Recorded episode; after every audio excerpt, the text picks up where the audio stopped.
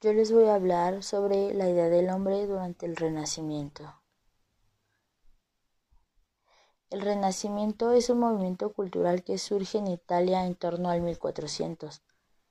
Eh, marca el salto de la época medieval a la edad moderna y trae consigo una gran transformación cultural, no solo de las artes, sino también de las ciencias, de las letras y de las formas del pensamiento. El Renacimiento se caracteriza por el rechazo de muchos de los principios del conocimiento medieval y por la admiración de antigüedad, de antigüedad greco-romana. Pretende recuperar el saber clásico, en el que busca una nueva escala de valores para el individuo.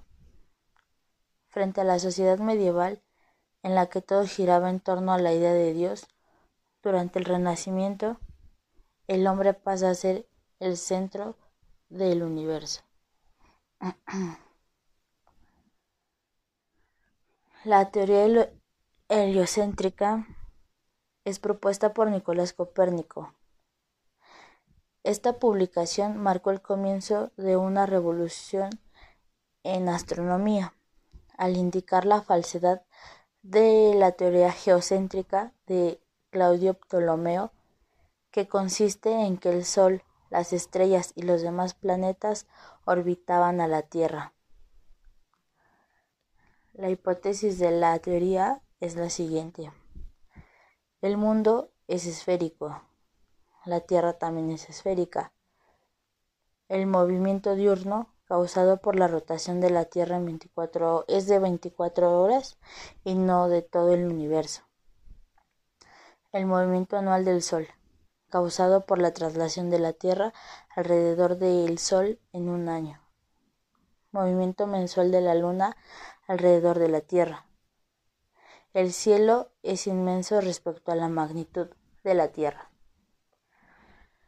El filósofo Marsilio Felicino de él creía que todos los pueblos de la antigüedad en que, la filosofía y la religión habían ido juntas y estaban unidas, habían dado lugar a civilizaciones extraordinarias. Eh, uno de sus objetivos fundamentales era lograr superar la división e incluso enfrentamiento que había producido entre filosofía y religión. Su separación había determinado la decadencia de ambas, convirtiéndose la religión en superstición y la filosofía en rebuscados y artificiosos juegos de palabras.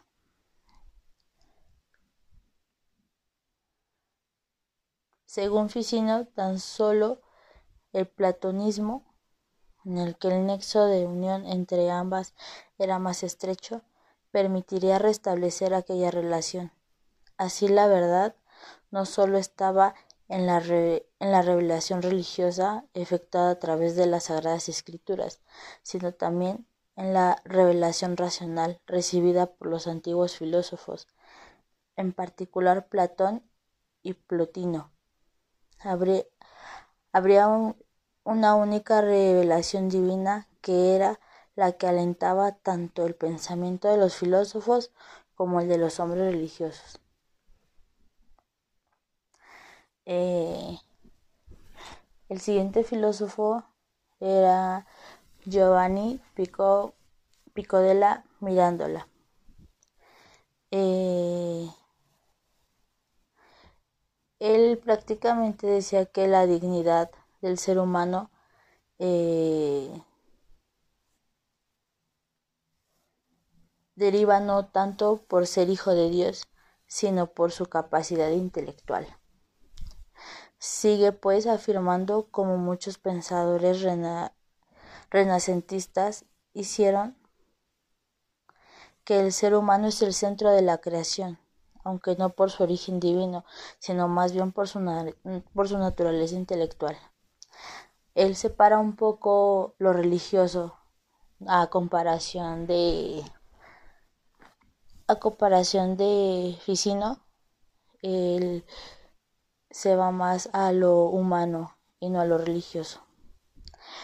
Gracias a esa capacidad intelectual, el hombre es un ser libre, que puede discernir entre el bien y el mal, lo que le hace superior a cualquier otro ser. Gracias a esa naturaleza intelectual y deductiva, el hombre conoce.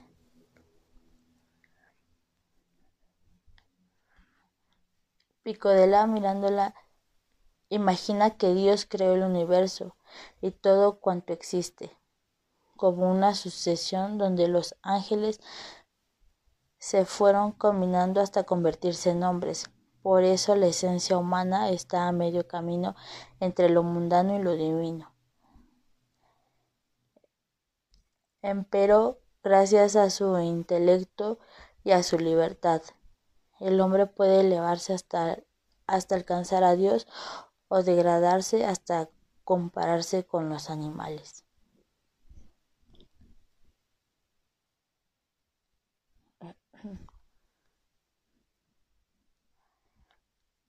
En este proceso la filosofía se convierte en el instrumento por medio del cual el hombre se libera de esa cadena de creación divina y se convierte en un ser libre.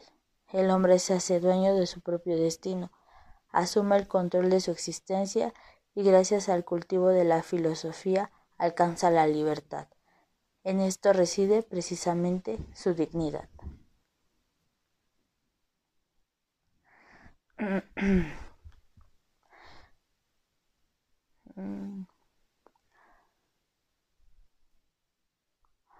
La tarea que el mismo Picodela mirándola se impone es la de encontrar o construir una sola filosofía que reúna, si eso es posible, lo mejor de todas aquellas tradiciones que han buscado hacer del hombre un ser bondadoso y bueno.